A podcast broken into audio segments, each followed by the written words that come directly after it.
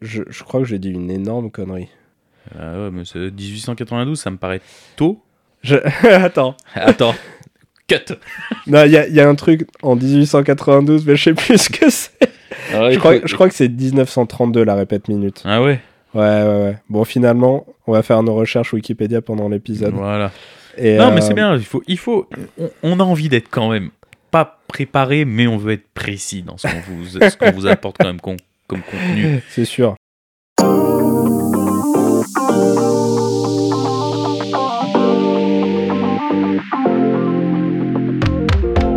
Salut Mathieu, Salut Arnaud.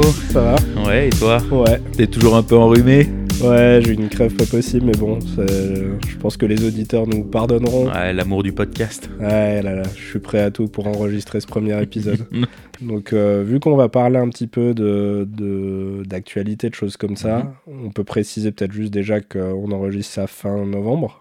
Ouais. Donner un, un petit peu le temps Ouais. où on est, parce que sinon, euh, Ouais, si ça sort dans six mois, comme ça, les gens auront compris que c'est plus vraiment d'actualité, mais bon. c'est ça. Ouais. Mais bon, hier, on est allé faire une petite balade euh, à Genève. Exact, ça faisait un moment hein, qu'on n'avait pas fait ça. Ouais, on est allé euh, à un passage très furtif euh, chez Panera et récupérer un papier. Mm, et C'était bien suffisant. Oh, on n'est pas là pour dire du mal, hein. Ouais, c'est pas grave. J'ai pas envie d'être gentil. On est allé faire euh, quelques essayages chez Omega. Ouais. Avec dont un petit coup de cœur. Ouais, euh, un immense coup de cœur. ouais. Ouf. ouais. Mais je vous le tease pas. Je, le- je le garde pour on, plus tard. On, en reparlera. Ouais, je le On garde pour plus tard. Faut garder ça sous le coude. Parce qu'on n'a pas grand chose à raconter au final. Donc si on balance tout dans l'intro Ouais, de si. l'épisode 1, c'est fini quoi. Ça, ça- ça sera vite décevant. c'est- ça. Euh, et puis après, on est allé faire un petit coucou aux copains chez Breitling. Ouais. D'ailleurs, on remercie Axel euh, Ouais. pour, leur, pour, leur, bah, pour leur temps hier. Ouais. Ils nous ont reçu, Axel euh, et Marius. euh, Ouais. Exact.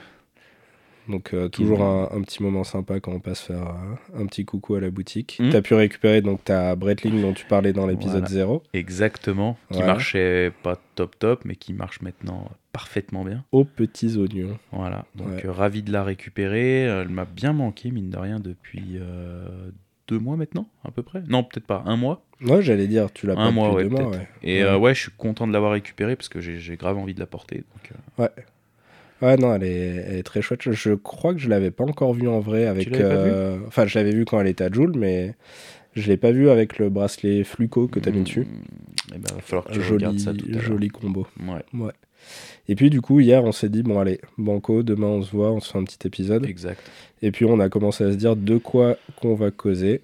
Et puis on s'est dit que déjà on pouvait commencer par euh, parler un petit peu de, on va dire des sorties ou des sujets principaux de Mhm. ces, ces quelques mois depuis la rentrée là de, de- de début d'année. Ouais, depuis début septembre. Enfin, enfin, de Voilà. toute façon, l'été est assez calme généralement dans l'horlogerie. Oui, il y a les vacances horlogères, il y a et moins de puis après, en septembre, euh, ça bombarde parce que tu as tous les salons. euh, Ouais. Il y a le salon à Genève, justement. euh, Ouais, il y a eu les Geneva ouais. Il y a eu pas mal aussi de ventes aux enchères. Oui, Donc, euh, il y, y a une actu. généralement, le début d'année, entre guillemets, scolaire, Ouais. Souvent assez riche euh, Carrément. en horlogerie. Donc euh, du coup, on s'est dit qu'on allait euh, peut-être pas parler de tout ce qui s'est passé depuis la rentrée. Parce que parce qu'on en a oublié la moitié déjà, je pense. Oh, oh là, malheureusement, oui, quand même. quelque chose comme ça. Mais euh, on a sélectionné deux trois sujets qui nous semblaient euh, avoir été suffisamment marquants Mm. dans, dans l'actu horlogère. Euh, moi, cette sortie, je vais, je vais même sûrement en reparler après, Mhm. un peu plus loin dans l'épisode. Moi, il y a une sortie euh, qui m'a pas mal marqué en début d'année et qui est pour moi une des sorties sûrement les plus marquantes de, de cette année horlogère 2022. Ouais, C'est euh, Omega ouais. qui a sorti euh, deux répétitions minutes. Euh, donc c'est des chronos Ouais, c'est complexe. high beat. Enfin, j'utilise le langage Ouais, Seiko, excusez-moi, mais des, des chronos, donc euh, 10 alternances Mhm. par seconde. Donc des chronos dixièmes de seconde, comme le L Primero Mhm. par exemple. En plus de ça, c'est des chronos à rattrapante, couplés à une répétition minute. Mhm. Et la répétition minute ne sonne pas l'heure, elle sonne le temps qui a été chronométré en fait. Ouais, ce qui est... Ce qui est une première en fait. Ouais. À ma connaissance, personne avant n'avait eu l'idée de faire ça. Mais en tout cas, c'est c'est assez exceptionnel Ouais, dans puis- le, dans le paysage horloger. euh, Puis le reste des matières aussi, de l'or autour, euh, les cadrans. en- Ce qu'on ouais, ce qu'on n'a pas dit sur, euh, sur cette sortie, c'est qu'ils ont fait deux modèles avec ce mouvement. Mhm. Une, c'est une Speedmaster en or, Ouais. cadran aventurine, Voilà. Tout, tout pour te plaire. Ah, bah, celle-là. euh, Il, il manque des cailloux sur la lunette et t'es Ah ouais, une, euh, la lunette Certi, euh, moi c'était c'était bankable. C'était fini, tu vendais Ah. la maison.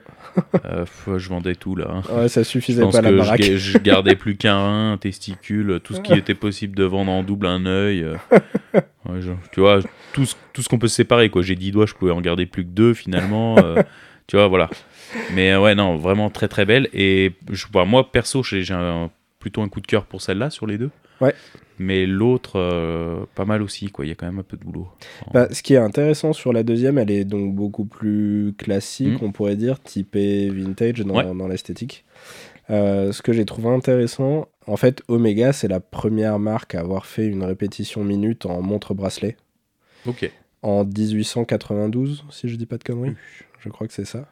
Pas Donc, jeune. hein. euh, ouais, pas tout jeune, pas trop Pas mal. tout jeune, ouais. Pas trop mal. Comme, Bah, surtout euh, avec les techniques de l'époque. On peut dire que je, crois que j'ai dit une énorme connerie. Ah ouais, mais c'est 1892, ça me paraît tôt. Je... Attends. Attends. Cut. Non, il y, a- il y a un truc en 1892, mais je sais plus ce que c'est. Je crois, je crois que c'est 1932 la répète minute. Ah ouais. Ouais, ouais, ouais. Bon, finalement, on va faire nos recherches Wikipédia pendant l'épisode. Voilà. Et, Non, mais euh, c'est bien. Il faut, il faut. On, on a envie d'être quand même pas préparé, mais on veut être précis dans ce qu'on vous, ce qu'on vous apporte quand même con- comme contenu. C'est sûr. Et on n'aimerait pas se rater quand même de, de pratiquement 50 ans, quoi. Non, 40 ans. Ça serait quand même vilain. Ça, Quoi. ça- ça aurait été, ça aurait été un peu gros. Mais donc, en gros, ce, ce deuxième modèle qu'ils ont Mhm. fait, qui est plus typé vintage, etc., c'est plus un clin d'œil à leur première montre bracelet euh, répétition minute.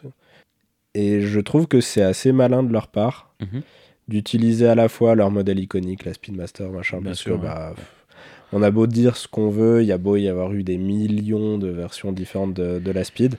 euh, au final, quand tu t'appelles Omega et que tu fais un chrono, c'est légitime de dire bon bah mon chrono euh, ça va être une Speedmaster. Oui, parce bah, bien que- sûr, c'est comme si. Rolex sortait un Dayto et que un nouveau chrono et qu'il le mettait pas dans la gamme Daytona. Ouais, ça n'a voilà, pas d'intérêt quand tu serait- des quand t'as des comment dire des sous-catégories aussi fortes Ouais. dans une gamme Ouais. de produits, tu es obligé de les exploiter.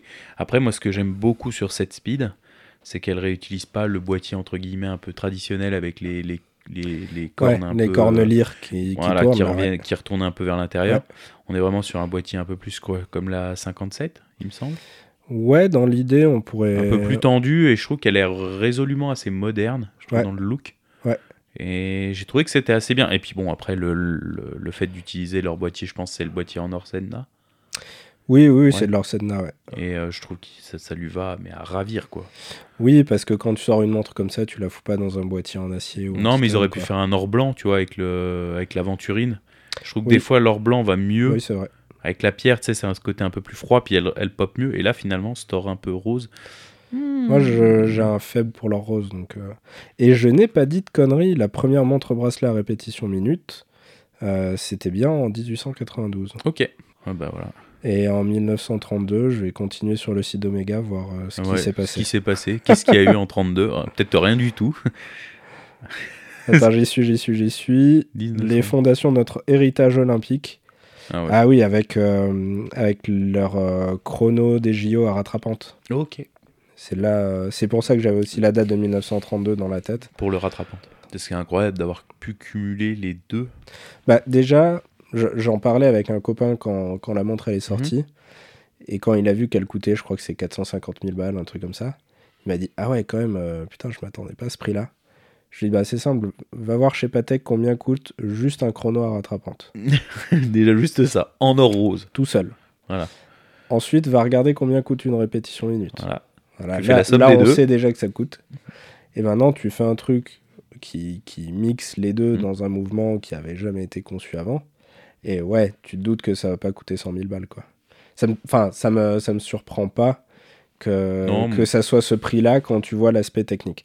Maintenant, et là, on peut peut-être rentrer dans les choses qui surprennent un peu. Mhm. Je pense qu'il y a des gens qui, en ayant 450 000 balles à foutre dans une montre, Ouais. pensent pas à aller chez Omega. Non, mais ça c'est sûr. Parce que si on regarde un nom, une image, etc., Non, Omega, c'est rarement positionné dans ce, ce segment-là. Ouais, au mieux, au mieux c'est 100 000, 100 000 euros chez eux, au plus gros, et encore. Ouais, sur des montres Sur en des montres or, en or, sorties, euh, voilà, euh, exact. sur des trucs comme mais ça. j'ai jamais vu plus. Mm. Maintenant, est-ce que ça me choque qu'ils aient tenté ce pari de le faire? Non, je pense pas, parce que. euh, Enfin, je trouve que c'est bien joué, justement, comme tu disais, parce qu'ils arrivent à rapporter ben, leur savoir-faire, à le valoriser, en disant bah voilà, euh, nous on va pas vous la vendre. euh, Enfin, c'est un certain coût. Mm. Et, euh, et je trouve que c'est bien dans, dans l'idée de cette marque de continuer du développement. C'est-à-dire qu'ils auraient pu bah, continuer à faire des speeds euh, toutes simples. Mm. Et non, on pousse quand même, on laisse. Alors j'espère que c'est plutôt aux équipes, mais de leur laisser la liberté de se dire qu'est-ce qu'on pourrait faire de fou, quoi. Et- Ouais, et en même temps, c'est pas juste on fait un truc fou pour dire qu'on a fait un truc fou. Non, non, non. C'est que ça, ça, ça prend racine dans leur histoire. Ouais. Avec cette première montre bracelet répétition minute, avec les chronos rattrapantes pour la, la chronométrie des, des Jeux Olympiques. Mhm. Il y a une cohérence historique quand ouais, et même. puis ça fait un vrai mash-up en fait. Et je trouve que Omega, en tout cas dans les, dans les marques euh, fortes en ce moment, je trouve que c'est une marque qui prend dans son passé. Ouais. Alors, peut-être des fois un peu trop avec la speed, Oui. où ils nous la rabâchent, la rabâchent, la rabâchent. Et ils se sont calmés quand même. Bah, ils se sont calmés parce que maintenant ils ont fait des Swatch X Omega, mais, mais ça, on verra autre chose. Mais, et, euh, mais, mais je trouve qu'ils arrivent toujours à aller dans le passé et à le faire revivre Mm. sans faire euh, des choses un peu trop. euh, je dirais pas euh, juste comme des fois Longines, je prends exemple basique, comme peut faire Longines en ressortant un modèle qui, qui datait du catalogue euh, Mm. années 80 ou années 70, ils répondent la même montre quoi. Oui. Et sans, sans forcément faire plus. Ouais, ouais. Ça, ça me dérange. Omega, ils arrivent toujours à se dire qu'est-ce qu'on peut apporter en plus. Intéressant, ouais, Voilà. c'est vrai. Et après, par contre, la question, le, alors ça, je sais pas parce que j'ai pas regardé, mais le, le mouvement, est-ce qu'il est avec leur fameux grade métas, etc., etc., ou là, c'est vraiment, euh, c'est pas un coax. J'ai pas, j'ai vraiment pas regardé le. Alors, si je dis pas de si bêtises, c'est alors c'est bien coaxial, ça je suis sûr. Déjà. Ouais, donc ils mettent vraiment toute leur techno quand Donc même. donc c'est propre hein, d'avoir un, un chrono, sans même parler du côté euh, répétition minute, d'avoir un chrono haute alternance coaxial, dedans. c'est déjà beau, hein. c'est déjà une première parce qu'ils ont jamais fait, ou en tout cas jamais commercialisé, Non. de chrono à haute fréquence, euh, et d'autant moins, ça se dit ça, d'autant moins, euh, avec Bah, le, comme d'autant le- le plus. coaxial. Ça se dit d'autant C'est plus. c'est d'autant plus, mais dans l'autre sens. Voilà. Et euh, ça, ça c'est déjà balèze. Ensuite, si je dis pas de bêtises, c'est toujours euh, résistant à 15 000 gosses. C'est incroyable. Et en plus, si je dis pas de conneries, toujours pas, c'est certifié METAS. Non, mais c'est ouf. Donc euh, au-delà de l'aspect purement euh, technique du mouvement, dans le sens Mhm. complication, Ouais. c'est c'est foufou. Mais en plus, c'est un truc qui va être ultra fiable, ultra précis, euh, etc. Ouais, ouais, qui, qui, qui va être robuste. Ouais. Alors que des fois, t'as- tu peux avoir genre des répètes minutes ou Mm. des, des rattrapantes comme ça, le- même un mix des deux, et encore, ça n'a jamais existé, euh, qui n'ont pas cette robustesse, entre guillemets. Ouais, ouais, c'est pour ça. C'est euh, c'est- moi, je trouve ça. ils ont vraiment repoussé fort. Mais après, voilà, j'ai pas regardé vraiment les specs, l'épaisseur, la taille aussi. Alors ça reste des, des beaux bébés. hein. Ouais, ça reste Ouais. des costauds. Ouais. Bon, après, il faut, il faut arriver à, à, à se dire qu'il faut loger en fait toutes ces complications. Ah bah c'est clair. Et forcément, bah, ça prend de l'épaisseur. quoi. Ah bah c'est évident. Donc, euh, moi, ça me, ça me choque pas plus que ça. Mais je trouve que sur ces deux modèles-là, ouais, ils ont vraiment. euh, Ouais. c'est pour, pour moi, ces six derniers mois, c'est les deux plus belles sorties. Enfin, en termes d'impact euh, Et puis, et puis purement horloger, je parle. Euh, pour, pour l'impact, je pense que ce qui, est, ce qui a rendu cette sortie euh, impactante, Mhm. c'est qu'à mon avis, pas grand monde s'attendait à ce qu'Omega sorte un truc comme ça. Non, non. Quand six mois avant, et on en reparlera après, je pense, euh, on avait Swatch qui faisait les, Mhm. les Moonswatch, Exact. et que six mois après, Ouais. Omega te, te balançait. Bah, ils sont passés de 250 euros à euh, 450 000, quoi. Ouais, ils ont fait x2000. Donc, euh, euh, non, mais ça fait, ça fait un, un, un gap. Mais tu sais là que tu arrives à voir la puissance du, entre guillemets, du Swatch Group. Ouais. Donc, c'est-à-dire qu'ils arrivent à te produire des montres à 90 balles ou, ou allez, même euh, une flic-flac, ça doit être 40 euros. Mm. Et ils peuvent aller te pondre des, même des Harry Winston ou des trucs vraiment à- au million. Ouais. Et je trouve que c'est impressionnant, la puissance qu'ils ont. Alors justement, Et- c'est intéressant que tu dis ça parce que ça fait le pont avec le, le dernier truc que je voulais dire sur, Mhm. euh, sur. C'est que le mouvement a été conçu en partenariat avec Blancpain. Ok.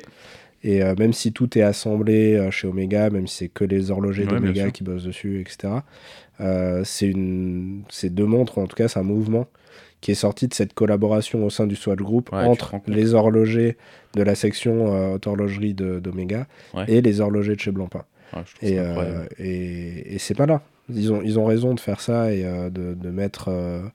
c'est c'est l'intérêt d'être dans un grand groupe comme ça. C'est que tu peux euh, cumuler des, Bah, des, les forces, des compétences, etc. ouais. Mais, c'est- mais je trouve que c'est assez intéressant que l'horlogerie, parce que tu as certains domaines comme dans l'automobile, où tu as des groupes genre avec Ferrari, Fiat, Alpha, etc., où ça communique pas autant, Mm. ou, ou bien on le sait vraiment pas, mais t'as pas cette, euh, ces, ces échanges-là. Ouais, c'est synergie. Ouais, c'est c'est ouais, c'est synergie, c'est exactement ça. Et, et là, qu'arriver un groupe horloger aussi gros que celui-ci arrive à développer comme ça. Tu vois, tu m'as dit Blancpain, mais j'aurais dit que c'était, genre, je pensais Breguet au début. Ouais. Tu vois, les mecs de chez Breguet qui avaient vraiment euh, aidé. Non, ouais, je crois que c'est parce que chez Blancpain, ils s'emmerdaient, ils savaient pas quoi faire. Ouais, bah, enfin, c'est vrai que la 50 Fathoms, euh, après 25 milliards de rééditions, au bout d'un moment, peut-être un peu chiante. Et puis les Villeray sont, sont, sont, sont mortes. Donc, donc voilà, non, mais, euh, mais je trouve ça hyper intéressant. Ouais. Et donc, euh, c'est là que tu vois la puissance du groupe. Donc maintenant, on a parlé un petit peu de Omega. Mhm. Comment ne pas parler de Rolex? Parce Oh. que dès qu'ils sortent quelque chose, c'est l'événement de l'année. Bien sûr. Mais là, je Est-ce crois que, ça un- mérite qu'on en parle. Ouais, c'est savoir est-ce que c'est un événement ou un non-événement, pour le coup. C'est Parce vrai. que, est-ce que celle-ci, il y aura spéculation ou non dessus Ah bah forcément. C'est Bah, Rolex. Bon, c'est vrai. Mais, mais là, ça sera, assez, ça sera quand même assez drôle parce que là, là, on va vraiment voir les spéculateurs Ouais. à ceux qui portent vraiment les montres. Parce, Ouais. que, parce, Ah que, bah c'est clair. parce que pour le coup, celle-ci, Arnaud, elle est. Gigantissime. Voilà, c'est un pavé. Ah ouais. C'est un C'est- billon. C'est Oh. inattendu quoi. Ah ouais, c'est. Tout à l'heure, on en discutait. Tu disais que Omega, plus tôt dans l'année, avait sorti la Ultra Deep. Voilà. Il faut dire avec une grosse voix. Exact. Euh, la Ultra Deep, donc, euh, qui est déjà une montre bien bâtie, on va dire ça Ah comme oui, ça. il faut avoir les poignets. C'est ouais. du 45,5, c'est bien épais, Mhm. etc. C'est euh, 16 ou 18 d'épais, je crois. Ouais, un Je truc crois comme que la version titane sur le NATO, je crois que c'est 18. C'est pour moi, ça aussi c'est un sujet dont je voudrais reparler après, mais euh, pour moi c'était un peu la réponse d'Omega à la Sea et, euh, et à ces, ces modèles-là. Derrière, Rolex surenchéri. la, petite Alors, gifle. Alors bon, on se doute qu'ils n'ont pas vu l'Omega et qu'ils se sont dit ah ben on va faire mieux. C'est un truc qui devait être dans les tuyaux depuis quelques années vu le temps que prennent les choses euh, chez Rolex. Ouais. Mais ils ont sorti donc cette euh, cette euh, monstruosité dans le sens positif du terme, je vais dire, euh, tout récemment, Mm. qui est donc euh, une montre qui est sortie pour les 10 ans de la plongée dans la fosse des Mariannes de James Cameron Ok. puisqu'il avait accroché une Rolex sur son, son petit sous-marin qui est descendu se poser au fond de la fosse des Mariannes, donc en 11 000 et quelques mètres. Le truc qui est différent, que- sur lequel Rolex insiste beaucoup avec cette sortie, c'est que c'est pas un proto, c'est une montre commerciale. Ouais, c'est ça. Et de réussir à industrialiser et commercialiser une montre comme ça, c'est assez foufou. Ils ont même dû modifier les machines de la Comex qu'ils avaient pour tester l'étanchéité des montres. Enfin bon, Bah, c'est là, c'est là où il repousse en fait, vraiment le- Ouais. la partie technique parce que euh, la partie étanchéité, je suis pas sûr qu'elle soit plus compliquée dans le sens où euh, ça reste des ça reste des joints, les verres, etc. C'est c'est Euh, c'est mécanique. Enfin, pour moi, c'est pas très compliqué parce que c'est dans le sens où c'est mécanique. C'est du calcul, oui. pas forcément. Mais par contre, faire l'outillage derrière pour de la grande série, Ouais. faire une montre épaisse et étanche, réellement. hein. Mm. Pour moi qui fais euh, des étanchéités dans mon métier au vide et autres, Mm. etc. Ouais, c'est pas ça qui t'impressionne le plus. c'est c'est pas voilà, c'est des règles de, il y a des règles de, de design qui sont Ouais. et on doit faire ça comme ça. Point Ouais, terminé. Tu vois, ça me choque vraiment pas. Ok. Euh, Il y a des techniques et tout, donc euh, Hmm. C'est ça m'impressionne pas. Après, par contre, ton point de vue. c'est euh, clair que l'outillage pour tester ces montres, pour monter ces montres, Mm. Pour, euh, ben, pareil, usiner les boîtiers, ben, le titane, ça reste chiant à usiner, donc... euh, bon, Et puis c'est une première pour Rolex. Pour Rolex aussi, en- hein. D'un point de vue commercial, il y a eu un proto il y a un an ou deux. Ok, C'était pour. euh, je, me, je me rappelle même plus qui c'était ce mec parce que je le connais pas, mais ils avaient fait un proto d'une Yachtmaster en titane. ok. Donc c'est pas la première, je, je sais, on chipote sur les mots, c'est pas la Mm. première Rolex en titane. C'est la première Rolex commercialisée en titane. Impressionnant. Excuse-moi, je, je t'ai coupé du coup, tu parlais du, du Non, mais en fait, de en- l'usinage et tout. Non, mais en fait, ce qui est, enfin, quand on parle de complexité, là, si je reviens à Omega justement, euh, pour moi, la complexité horlogère, c'est plutôt à rendre les choses petites et fines.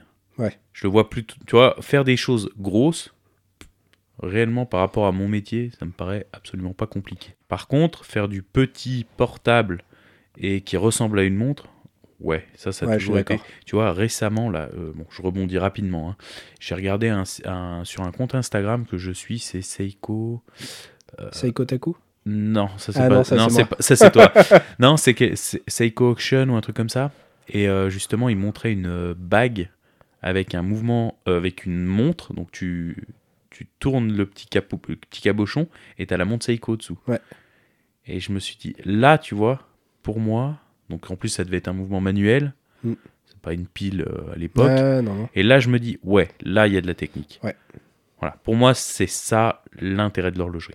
Faire des trucs énormes, Ouais, je comprends. ça me Ok. choque pas. Après, le process Indus, c'est différent. Ouais. Ça, c'est intéressant. Bah, c'est chouette d'avoir ton, ton point de vue, euh, ton Mm. regard professionnel sur ça, parce que j'avais pas vu le- les choses comme ça, même si il y a le côté industrialisation, c'est vrai que parler d'outillage, de tout ça, c'est Mm. c'est chouette.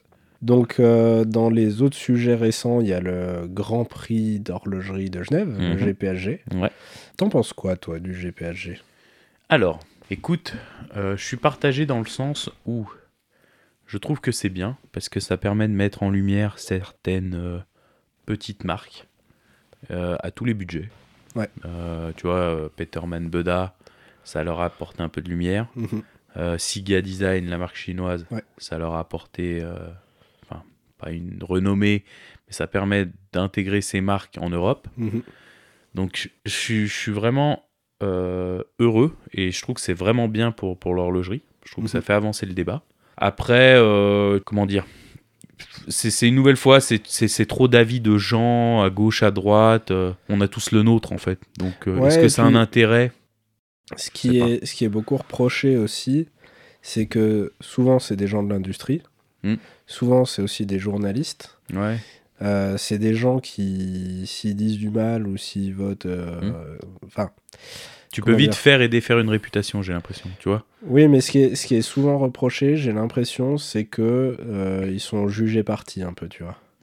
Bien sûr. Et, et que quand t'es journaliste, que tu vis parce que telle et telle marque te fait bosser, etc., Bien sûr. Euh, forcément, tu vas aller voter pour euh, les marques avec lesquelles tu as des affinités, etc. Mm. En fait, je trouve qu'il y a beaucoup de choses à, à redire avec le GPHG, et en même temps, je suis, je suis comme toi, en fait, je suis partagé. Mm. Il y a plein de choses critiquables, et en même temps, je trouve que c'est quand même assez sympa, et c'est assez cool, et c'est un événement assez chouette. Enfin, je trouve que Mais t'as que- l'impression qu'ils font des catégories pour faire plaisir euh, aux marques, pour être sûr que tout le monde ait un prix. Tu dis, ouais, la, bah, pour catégoriser un peu tout le monde aussi. Parce que Ouais, tu mais vois, t'as tes- des catégories, genre euh, catégorie euh, iconique. Euh, ça, ça veut dire quoi euh, Tu mets que des Nautilus, des Royal Oak. Ça, c'est euh, que des modèles qui ont au moins Submariner, 50 ans, tu des vois. réversos, des trucs qui. Donc, Ouais, il y y a des trucs comme ça, je, je sais pas. Je... Pourquoi toutes les marques ne participent pas? Est-ce que c'est vraiment juste de faire un grand prix et de fêter en pompe d'avoir euh, gagné le prix de la plongeuse de l'année Mhm. quand Rolex et Omega ne participent pas euh, au Bah, bien sûr. tu vois ça. Donc, Puis c'est bizarre parce que tu vois, Rolex participe pas, mais Tudor il participe. Ouais. Tu te dis, pourquoi vous voulez pas venir jouer? Enfin, je, je trouve que c'est, c'est comme tu dis, ça manque d'objectivité. Mm. Et donc, du coup, ça dessert le. Ça dessert le. Comment dire le, ben, ce- Ces remises de prix et, et- et cette bonne intention en fait de, de vouloir mettre en lumière et puis de, de- de vouloir faire avancer l'horlogerie. Après, je trouve que ce qui est sympa, c'est bon, il y a le côté humain, comme tu Mhm. disais, de mettre en avant des personnes, de mettre en avant des marques, de mettre en avant des indépendants, etc. C'est chouette. Mais je trouve qu'on se prend au jeu à regarder euh, quelles montres ont été sélectionnées, laquelle on préfère, de dire euh, alors moi je pense que c'est elle qui va gagner, mais moi j'aurais pas voté pour elle, j'aurais voté plutôt pour elle, tu vois, parce que machin machin. Ah, mais après, c'est, Et- comme dans tout ce qui est. dans- Mais- Comme dans tous les concours. Ouais, il y a un côté jeu un peu Bien qui est- sûr, qui est présent. ça pourrait être le top chef de l'horlogerie, que ça serait pareil, quoi. Ouais, c'est ça. Vraiment dans la réalité, et tu te prends tout de suite au jeu. Et c'est en ça que il leur manque pas grand chose, je pense, Mhm. Pour devenir un, un- un moment de l'année majeur en fait. Ouais. Tu vois, avant il y avait Bon, ça Baselworld. déjà quand même. Ça allait. Hmm.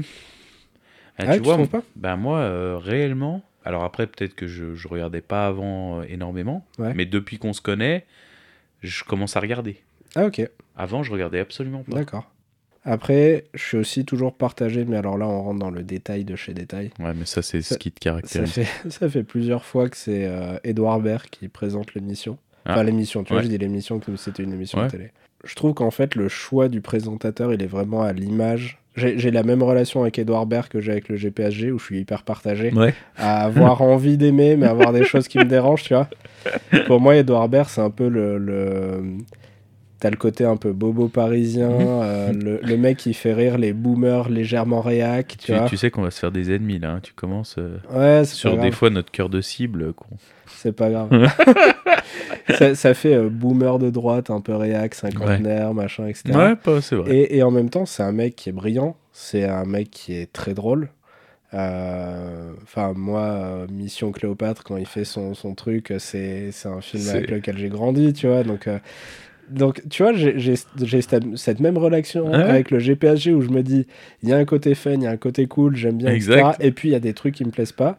Et qu'ils aient un présentateur pour lequel j'ai le même genre Ouais, d'émotions ouais. partagées, je trouve Euh, ça, bah, je trouve ça- ça ça- assez mais marrant. ça, ça fait. fait totalement écho du coup. Je trouve que c'est un. Ça un- résume parfaitement. Ouais, c'est un bon, un bon choix de présentateur Ah, euh, par rapport à ça. En tout cas, moi, je, je vois ça comme ça. et ça- en y pensant, ça m'a ça m'a fait un petit peu sourire. Quoi. Ah Par bah, contre, j'ai l'impression qu'il en a pas grand chose à foutre de l'horlogerie. Et ça, c'est peut-être ce qui me gêne un petit peu plus. Ouais, ou qui cache beaucoup peut-être. euh, Ouais, ou alors c'est peut-être juste le côté un peu détaché. euh, Ouais, le côté parisien, C'est ça, le côté Ouais. parisien.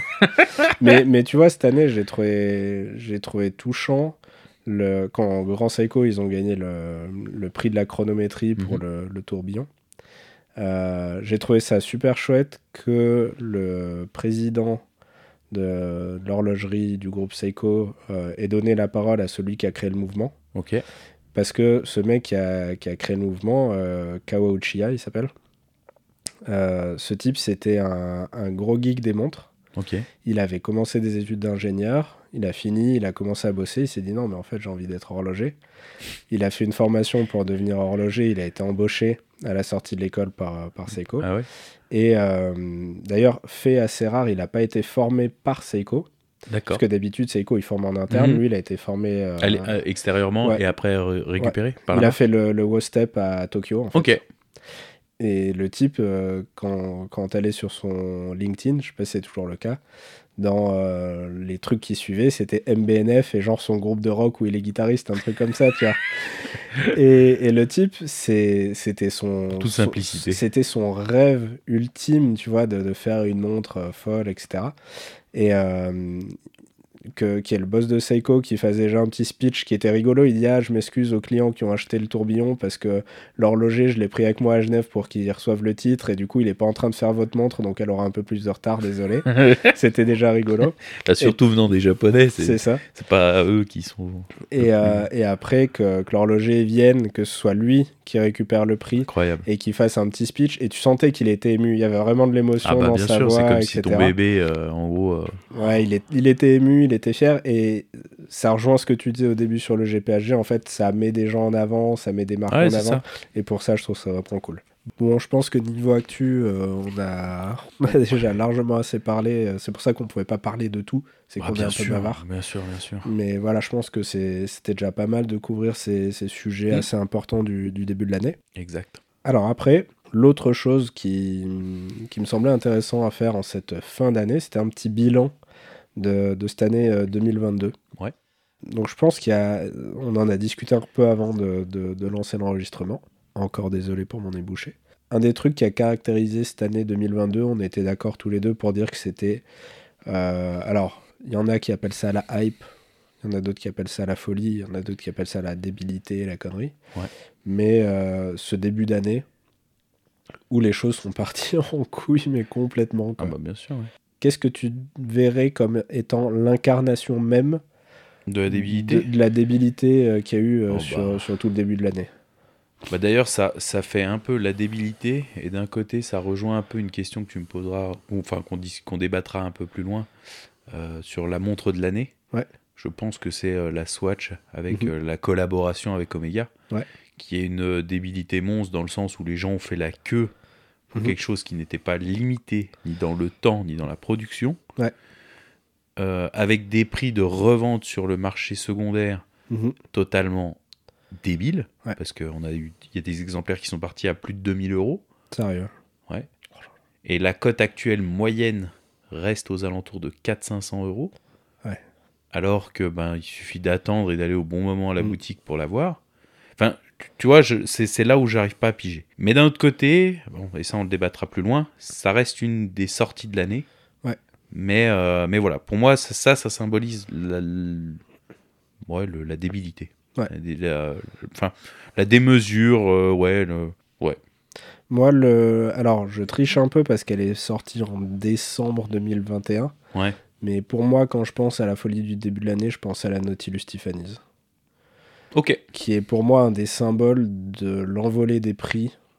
Alors, on pourrait parler des prix de Rolex, hein, parce que ça fait, ça fait la même chose. Bien sûr. Mais euh, il y a eu euh, un engouement autour des Nautilus, autour des Royal Oak avec le- les modèles 50e anniversaire, Bien sûr. autour de Rolex, autour de plein de trucs, où j'ai l'impression que c'est cette folie-là sur les prix très élevés Mm. qui a eu l'impact sur la Moonswatch en fait. C'est-à-dire que pour moi, s'il n'y avait pas eu toute une folie horlogère Avant. juste avant la sortie de la Moonswatch, ça se serait peut-être pas passé de la même manière, tu vois.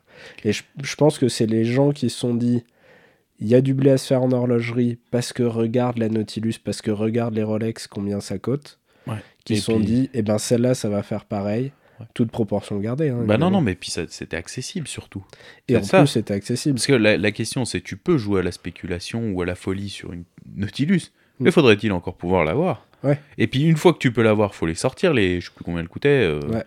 Bon, je sais pas, une AP, ça doit être 40. Mm. Faut, faut pouvoir aller les poser sur la table. Alors Ouais. que là, tu te dis, c'est deux. Enfin, C'est grosso faisable. modo, c'est 250 euros. 250 euros euh, pour des personnes normales. Ouais. euh, c'est ni plus ni moins qu'une paire de chaussures. Ouais. Une belle paire de Une chaussures. grosse paire de chaussures. Mais quand tu regardes aujourd'hui le boom qu'il y a sur la sneaker, Ouais. justement, où tu te dis 250 euros, c'est une paire de Jordan. Mm.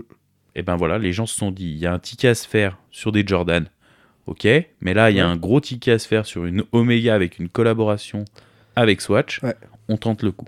Et t'as raison de parler Tu des sneakers parce que la plupart des gens qui ont essayé de se faire un billet avec Mais tous ceux qui sont habillés, c'est c'est- que des mecs de la sneaker, ouais, justement. ouais, C'est ça qui est, qui est incroyable, c'est que l'horlogerie est arrivée à copier un modèle qui vient d'un- d'une autre passion, enfin pas, Ouais. la- pas forcément la mienne, mais qui vient d'un- d'un- du- d'une autre cible, et c'est la sneaker justement. Et je suis même pas sûr qu'ils aient fait exprès. hein. Hmm, J'en sais rien. J'en sais rien parce que tu vois, euh, tous ces systèmes d'allocation euh, de montres, euh, pareil, tu vois, j'écoutais un très bon, j'écoutais, enfin pas un très bon Euh, j'écoutais la boiserie, euh, Thierry Vino, Ouais. et euh, j'écoute, parce qu'il allait parler avec un, un- avec un une, euh, Da Vinci, une boutique à Paris, un mec avec qui je pense il travaille, il achète des montres, et justement, lui faisait le parallèle de dire que l'horlogerie avait créé ce mode de consommation, c'est-à-dire tu dois consommer chez ton AD pour être mis sur liste d'attente, etc., Mhm. etc. Et moi, je pense pas. Je pense l'inverse. C'est l'automobile avec Ferrari et Porsche justement qui ont créé ça. Et l'horlogerie s'en est pas inspirée Mhm. parce que l'envolée des prix un peu folle, ça fait quoi 5 ans 4-5 ans que ça, ça- Mm. c'est parti. Tu vois, Ferrari, typiquement, je prends l'exemple, si tu veux avoir une LaFerrari, donc un Mhm. modèle qui a quasiment 10 ans maintenant, bah, il fallait que tu sois très bon client de la marque. Ouais. Et ou avoir euh, la F50, la F40, la Enzo dans, dans ton petit garage, quoi. Ouais. Tu vois? Et, et je me dis, l'horlogerie, elle arrive à s'imprégner de codes externes à son domaine pour, d'un point de vue marketing, euh, arriver à vendre différemment. Ouais, c'est intéressant. ouais. Enfin, moi, moi c'est la vision que j'ai eue. Et là, le coup de la- de l'Oméga, je me suis dit, putain, mais il y a un boom de la sneaker depuis ouais, 2-3 ans. Mhm. Euh, ouais, ben voilà, boum, ils ont, ils ont, enfin, ils ont pas copié, mais c'est Ouais, une collab mais- comme tu pourrais avoir une collab entre Louis Vuitton et, euh, je sais pas, moi, Nike ou, euh, Ouais, ou Dior et Nike. tu vois, des marques qui sont aux antipodes Ouais. budget Mhm. et qui arrivent à se matcher sur un produit. et bim, ça marche. Et là, ça cartonne, ouais, c'est clair. Tu vois? Après, moi, l'autre euh, l'autre chose qui m'a marqué cette année dans les grandes tendances, on va dire, Mhm. c'est le phénomène exactement opposé à ça. C'est que je trouve c'est le retour de bonnes affaires, de prix plus raisonnables et du fait que les prix bas soient pas forcément mal vus. Parce Mhm. qu'à une époque, euh, une montre euh, bien, c'était une montre chère. Et maintenant, il y a des trucs qui m'ont vraiment surpris. Ouais. Euh, ne serait-ce que, encore une fois, la Moonswatch au final. Que tout le monde, même des grands collectionneurs, même des gens qui ont des montres qui coûtent très Mhm. très cher, En ont une. euh, en ont une. Mhm. Euh, Furlan Marie, l'année dernière, ça avait été un petit peu aussi, ça, ouais. etc. Oh, J'avais oublié. C'est le signe que une belle montre n'est plus forcément toujours, si, ou une montre désirable n'est pas toujours une montre chère. Je suis d'accord avec toi. Et euh, tout à l'heure, tu as évoqué euh, Christopher Ward, Ouais. qui a sorti une montre incroyable il y a quelques semaines. Ah, pour, euh, pour euh, quoi 3000 et quelques balles, tu as une montre qui sonne euh, le passage de l'heure chaque heure, avec Mm. un mécanisme euh, visible côté peu à la- cadran. enfin, bah, à la MBF, on va dire. Voilà, un petit peu rapidement euh, à la MBF. Euh, juste pour la petite blague, je suis tombé hier sur une, euh, une Chopard, Mhm. une euh, LUC qui s'appelle la Strike One, qui a le- la même complication, où juste Mhm. elle sonne une fois au passage de l'heure, elle coûte 68 000 balles. Ouais. Voilà. Donc euh, Christopher Ward fait la même complication avec des grosses guillemets et il la propose à, je crois que c'est un tout petit peu moins de 4000 euros une fois que tu as la TVA, les machins, les trucs, tu vois. Non, mais c'est incroyable. C'est, euh, Et puis esthétiquement, elle est canon. Enfin, Bah, pareil, tu vois, on- pour, pour rebondir, on parle de la Bayo aussi. voilà, je l'avais mise dans la Ah, liste aussi, la Bayo. Bah, typiquement, un, tourbillon à 5000 francs suisses. Un tourbillon Swiss made. Ouais. Et du vrai, vrai, vrai Swiss made. hein. C'est tu- Olivier Maury qui fabrique le, le mouvement. C'est un mouvement hyper robuste qui résiste à je sais plus combien de G euh, pour les impacts, au magnétisme, au machin. truc. Non, mais Enfin, c'est incroyable. c'est un vrai tourbillon Hmm. très bien fait. Tous les composants de la montre euh, viennent d'un rayon de je sais plus combien de kilomètres autour de Neuchâtel. Et il la propose à 5000 balles, quoi.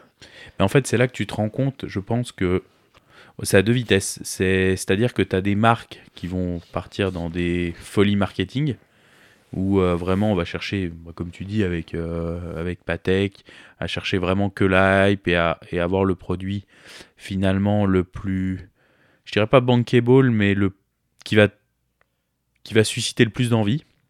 Et tu as des marques comme Bayo, comme Furlan, euh, comme, euh, comme cette Christopher Ward, qui vont revenir à un truc beaucoup plus essentiel Mm. et beaucoup plus euh, pragmatique en fait. Et, et je trouve ça, et c'est ça, je te rejoins, cette année, c'est vrai qu'on a plus, cette, ça revient plus fort que les autres années où finalement on avait que la hype Rolex, euh, la Trinité quoi, Ah ouais, c'est ça. j'appelle ça, mais euh, Dans ces montres-là, moi j'ai mis la Madouane aussi. ouais, c'est bah tu vois, Alors la bleue, il l'avait sorti l'année d'avant parce que c'était celle pour ceux qui étaient déjà clients, Mhm. machin, machin. Mais la rouge, le, le tirage au sort, c'était cette année. Mhm. D'ailleurs, tirage au sort, un peu comme euh, tu peux acheter des Jordan ce tirage au sort. C'est on refait le parallèle avec le- la sneakers aussi. Mais euh, la Madouane, je trouve que ça montre une volonté de l'industrie horlogère de faire des trucs super cool à des prix accessibles. bien sûr. Parce que, que MBNF se disent, euh, et je trouve ça génial, hein, mais qu'ils se disent, bon, nos montres coûtent un prix qui les rend accessibles qu'à une très, très, Mhm. très, très, très limitée euh, partie de la population. Donc on va faire un truc qui est tout aussi cool que ce qu'on fait, mais juste débrouiller pour que ça coûte 3000 balles au lieu que ça en coûte euh, 150. Voilà, Euh, je trouve ça génial. bien sûr. Et franchement, cette Madouane, elle est géniale parce que Ah, tu, mais- tu ressens l'ADN et la folie de MBNF Bah bien sûr, de dans, fou. dans une montre euh, accessible. Et je Ah trouve ouais. ça super honnête de la part de Max Busser de dire mais moi j'adore les montres que je fais, Ouais. mais mes potes ils peuvent pas se les acheter. Ouais. Donc j'ai envie de faire une montre qui soit tout aussi cool, mais que mes potes puissent s'acheter quoi, et que ma famille puisse s'acheter, et que je puisse m'acheter, etc. Mais je trouve ça bien que tu as encore des horlogers qui ont envie de le faire en fait. Ouais. Tu vois, Patek aujourd'hui, est-ce qu'ils ont envie de le faire? Audemars, Non, mais parce que c'est des marques tellement anciennes, tellement installées, c'est pas je suis d'accord. c'est pas Mais- pareil, tu vois. Je mais pense vois- tirent- pour le coup, eux se tirer une balle dans le pied en faisant ça, je pense. Bah, je sais pas, parce que tu vois, regarde, si je prends l'exemple de Rolex, ils ont créé Tudor pour rendre accessible l'univers de la marque. Tu vois, pourquoi Patek pourrait pas proposer des choses un peu plus. Je dis pas euh, de faire des modèles à 3000 balles. hein. Ouais. Voilà, on, on reste euh, logique. Mais ça commence à quoi une Patek? 15, 20 Ouais, on est dans ces eaux-là. ouais. Tu vois, qu'est-ce qui leur empêcherait de faire déjà un truc à 10 Ouais. Tu vois, une Calatrava, trois aiguilles, boîtier acier. Simple. Ouais. Tu vois, mouvement euh, automatique ou même manuel. alors, truc basique, quoi. Je sais pas, le, le monde du luxe, c'est comme un truc, euh, un truc particulier. Et je pense qu'une vieille marque installée depuis très longtemps, si elle veut se lancer dans quelque chose d'autre, de plus accessible, machin, etc., c'est c'est particulier. Le Mais- truc, c'est que les, les marques qui se permettent de faire ça, c'est soit des nouvelles marques, soit des nouvelles marques, en fait. Ouais, des jeunes, ouais, ouais, qui veulent faire aussi un peu. Ça, ça permet aussi de faire du buzz. Enfin, Oui, tu vois, la aussi. MBF, quand tu sors la MAD, Oui, tu réattires Elle va un- faire un une lumière sur la marque bien qui sûr. est, qui est incroyable. Mais c'est comme l'horloger japonais à Jimmy Asaoka, Ouais. qui faisait des tourbillons, des trucs qui coûtaient une blinde, etc. Il devait en faire euh, 10 par an, un Mhm. truc comme ça, et encore. Et d'un coup, il s'est mis à faire euh, Chrono Tokyo, Mhm. euh, des montres euh, qui coûtent entre 500 et 5000, on va dire. Puis là, il et en ça vend, cartonne plus sûr. que jamais, quoi. Mais encore une fois, c'est une marque jeune. Une Est-ce petite que marque, ouais. une, une maison comme Patek, si elle faisait ça, est-ce qu'elle ferait pas une, une bourde Mais le truc, c'est que aujourd'hui, le, le fait qu'il y ait plein de marques qui redescendent un peu de leur piédestal et que Bien cette sûr. folie de faire toujours plus, toujours plus, toujours Mhm. plus est en train, en train d'être contrebalancée par des nouvelles marques, par des micro-marques, Mhm. etc. Je pense que c'est plus un, un vrai changement de paradigme et vraiment un fonctionnement, un changement profond de l'industrie horlogère, Mhm. plus que de se dire les grosses marques qui existent depuis toujours devraient s'y mettre. C'est c'est qu'à mon avis, c'est des marques qui suivent d'autres schémas, d'autres fonctionnements euh, à l'ancienne Mhm. et qu'il y a une nouvelle génération qui est en train de se mettre en place. Mhm. Et c'est un truc qui, qui va amener à être euh, switché. Et est-ce qu'il y a des marques qui vont réussir à suivre ça? Est-ce que les, les Bah, fait, vieilles grandes marques vont rester dans ce vieux luxe entre guillemets et qui aura un nouveau type de luxe? Je sais pas je je- j'ai strictement aucune notion en marketing donc je suis Bah après, c'est la question, c'est de ça, savoir mais- si ces marques-là doivent le suivre. Tu vois, pour moi, une Patek, euh, bah, si on prend celle, celle qu'on a pu essayer le- il y a, il y a 15 jours, euh, moi, ça doit rester comme ça. Ça doit pas. Je ne les vois pas aller sur autre chose. Pour moi, Mm. Ouais. c'est grande complication, quelque chose de très classique. ouais euh, si, si c'est pour faire un indémodable, en fait. Si c'est pour faire comme AP qui se met à faire des montres euh, Avec une panthère sur le cadran, bon Dieu. ouais avec un tourbillon à la place des couilles et euh, tout ça Non, mais euh, voilà, ça me. Moi, je, je trouverais ça dommage. Mais après, il faut savoir se réinventer et ne plus rester dans la folie de l'ultra luxe et d'aller toujours plus loin, plus, plus dans le, le délire. Mhm. Mais après, ça s'appelle la classe. Enfin, moi, je, je trouve que c'est vraiment Patek, c'est c'est une image de. C'est même le luxe, ok, mais c'est vraiment le, euh, le, le classicisme pur, quoi. C'est. Ouais. Ça doit pas déroger de ça. J'ai vraiment du. Moi, pour moi, c'est une des marques que j'arrive pas à toucher, en fait. Ouais. Tu vois, vraiment. euh, oh, aut- autant AP, ça me choque pas Mm. qu'ils le fassent, parce que bon, ils ont, ils ont, ils ont déjà fait des horreurs. Quand tu regardes les, les, les offshore et autres certaines. euh, Mon Dieu, que c'est pas très joli, hein. Ça dépend, ça dépend. Ça dépend lesquels, ça dépend. Non, mais c'est vrai. Mais, mais voilà, Patek, pour moi, ça reste un, un éléphant qu'il Ouais. faut pas toucher. Ouais. Voilà. J'ai- ce mal à faire, enfin, j'ai- j'y arrive Mm. pas. Bon, du coup, pour, euh, pour faire un bilan de cette année de manière un peu plus fun, Mhm. euh, je t'ai envoyé hier quelques questions auxquelles on va essayer de répondre. Euh, Moi, j'ai pas trop réfléchi, hein, je t'avoue. Bah, c'est bien, tu réfléchiras devant le micro, c'est... ça sera spontané au moins. Ouais, ou je vais peut-être pas me pas réfléchir. Tu, tu, tu, tu vois Homer qui rentre dans la, dans la, dans la haie. Le, le Ou mec, avec le singe qui tape des Ouais, cymbales ou dans le- la ouais, exactement. Ça, ça peut, ça peut se finir comme ça, Arnaud. hein, tu Ça me connais, donc. euh. Non, ouais, je me, je me disais que ça serait bien qu'on fasse chacun un peu le, le Mhm. bilan de ce qui nous a marqué cette année, D'accord. euh, avec des petites questions rapides. Mhm. Euh, hier, ça, tu m'en as parlé spontanément, et c'est de là que m'est venue l'idée, en fait. Euh, pour toi, est-ce qu'il y a une marque qui a bien réussi son année en termes de, de sortie, de stratégie, etc., qui t'a agréablement surpris cette année? Une marque à gérer. Eh ben, alors, je sais pas s'ils ont géré, Mhm. comme tu dis, mais pour moi, il y a la marque Breitling. Ouais. Cette année qui, un peu comme le Phoenix, renaît. Ok. Euh, je trouvais que c'était une marque qui était en, en perte de vitesse, vraiment, ces dernières années, euh, où euh, ça surfait sur le Navitimer, ça sortait des choses très très grosses en, en, en- avec la type euh, 8, je crois, l'aviateur. Des, des choses vraiment très volumineuses. Ouais. Et, et là, cette année, ben, alors c'est aussi depuis l'arrivée de, de George Kern, donc on aime ou on n'aime pas le personnage, mais je trouve qu'il a insufflé vraiment quelque chose.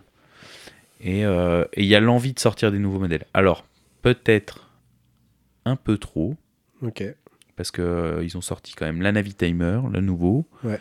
Euh, ils ont sorti toute une gamme premier qu'ils ont Ouais. revu quasiment de fond en comble, Mhm. euh, à part la 3 aiguilles qui n'a pas évolué depuis 2-3 ans. Mais ils ont sorti le Datora, ils ont sorti euh, le chrono avec le rattrapante, avec le poussoir euh, intégré dans la couronne. Enfin, vraiment un paquet de, de- modèles. Et puis Les plongeuses, là. Les, les plongeuses aussi. Ouais, il y a encore les super océans Les qui super océans. ouais. qu'ils ont remis au goût du jour. Euh, et là, ils viennent de terminer l'année avec un tourbillon premier Mhm. qu'on a pu voir hier, Ouais. qui, bah, qui est à un prix euh, alors, inaccessible pour nous, mais qui est à 50 000 en Mhm. or blanc euh, et 60 000 en platine, je crois, Ouais. qui a un prix pas si délirant Mhm. pour, euh, Pour, un la comp- tourbillon. Ouais, dans- pour un dans tourbillon. boîtier en métal précieux. Exact. Et euh, ouais, vraiment, ils, ils- sont arrivés à renouveler une, une marque entière. Enfin, vraiment, je trouve tous les sous-modèles ont été euh, remis au goût du jour. Toutes les gammes, en fait. Mm. Et, et je trouve en ça que Breitling, ouais, a vraiment été très fort. Ok. Moi, j'aurais dit euh, Omega. On en a Ouais. pas mal parlé. Mhm. Alors, je mettrai un bémol quand même. Euh, je vais commencer par le bémol et puis après, je dirai les trucs qui, m'ont plu. Alors, le bémol, c'est est-ce que tu dis Oméga parce que t'as vraiment envie d'avoir une Oméga en ce moment Ou, euh, ou est-ce que, est-ce que, voilà, est-ce qu'il n'y a pas un peu de parti pris, Arnaud, là-dessus C'est tout à fait possible qu'il y ait Est-ce que tu parti viendrais pris. comme certains journalistes Déjà Non, parce que je suis pas payé. Moi. Ah ouais, mince. Euh, non, alors il y a, il y a clairement de, un côté hyper subjectif, mais, euh, mais je l'assume. je- On est là pour, euh, pour dire euh, des choses complètement subjectives, Bien sûr. donc ça va. non, non, mais c'est clair. Euh, le truc qui me dérange, c'est que si on regarde un petit peu tout ce qu'ils ont sorti cette année, à chaque fois, j'ai l'impression qu'ils suivent Rolex. Ouais. Ils te sortent euh, des nouvelles Aquaterra avec des couleurs La un peu 38, pastel en 38. Ça ressemble un petit peu quand même euh, au Easter Perpetual euh, Ouais, avec une date qui en plus. avec la date en plus. Ouais. Et 2 mm et machin. C'est pas tout à fait les mêmes couleurs, c'est pas tout à fait. Non, mais ça suit la même veux. logique, on est d'accord. Mais voilà, on est dans la même logique. Euh, ils sortent euh, des speeds en or que je trouve incroyables, Hmm. que je trouve magnifiques. Ouais, qui nous mettent. Mais quand tu les mets à côté des Daytona en or, et ben tu te dis qu'il y a quand même une petite ressemblance. Mm. Euh, ils sortent euh, une grosse plongeuse dont on a parlé tout à l'heure avec un cadran euh, bleu et noir dégradé, Mm. même si elle est aussi en blanc et orange, même si elle est aussi en, Ouais, en d'autres ouais, je leur plongeuse iconique, ils la sortent en verte. Ben tiens donc, c'est bizarre. Donc, à la fois, à chaque fois, je trouve que c'est des super sorties et je trouve qu'elles sont cool et je trouve qu'elles sont chouettes. Et à chaque fois, T'arrives. ça, ça fait suiveur un peu, je trouve. Ouais, mais en fait, c'est. c'est- Ouais, moi, moi, moi, c'est même pire que ça. C'est que quand je vois la Seamaster verte, Ouais. je me dis. oh, pourquoi vous voulez faire une Hulk, quoi? Ouais, Enfin, Pourquoi vous, a- vous avez pas besoin de ça, en fait? Bah, c'est ça. C'est ce qui me dé- et, et tu vois et c'est ce qui me dérange quand ils arrivent à te sortir un chrono euh, rattrapante, euh, répète minute, enfin tout ce qu'on veut, et qu'à côté ils te sortent euh, bah, une OP 38 quoi. Ouais, je suis Ouais. d'accord. Tu vois Mais Bon, malgré tout, leurs euh, positionnements tarifaires sont toujours aussi excellents. franchement c'est euh, monstrueux. Ils arrivent à ne plus sortir des trucs dans tous les sens comme ils faisaient avant. Ils sont vachement calmés sur la speed, Mm. etc. Euh, Ils sont plus, ils vont plus à l'essentiel, je trouve. C'est plus, Ouais. c'est plus maîtrisé. Euh, et puis à chaque fois, ça reste des chouettes montres quand même. Tu vois, même si je serais pas client de toutes leurs sorties et de tous leurs trucs, franchement, à chaque fois, ils font des trucs vraiment chouettes. Ils font des trucs à des prix qui sont euh, sensés et compréhensibles. Leurs montres sont disponibles tout de suite. Euh, franchement, je... pour moi, cette année, c'est l'année où vraiment je me suis de plus en plus intéressé à Omega, et Mhm. c'est peut-être pour ça que je parle d'eux, parce que c'est la marque que j'ai pris en affection euh, cette année. Certes, il y a des trucs qui me dérangent. Certes, il y a des trucs où on se dit, mais pourquoi vous sortez ça?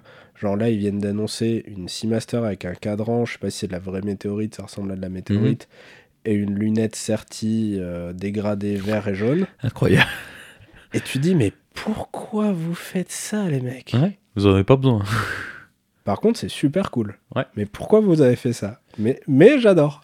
Mais tu vois, euh, moi, ce qui, bah, dans ton analyse, ce qui transpire, c'est que ça, ça me fait penser à, à l'ensemble du Swatch Group.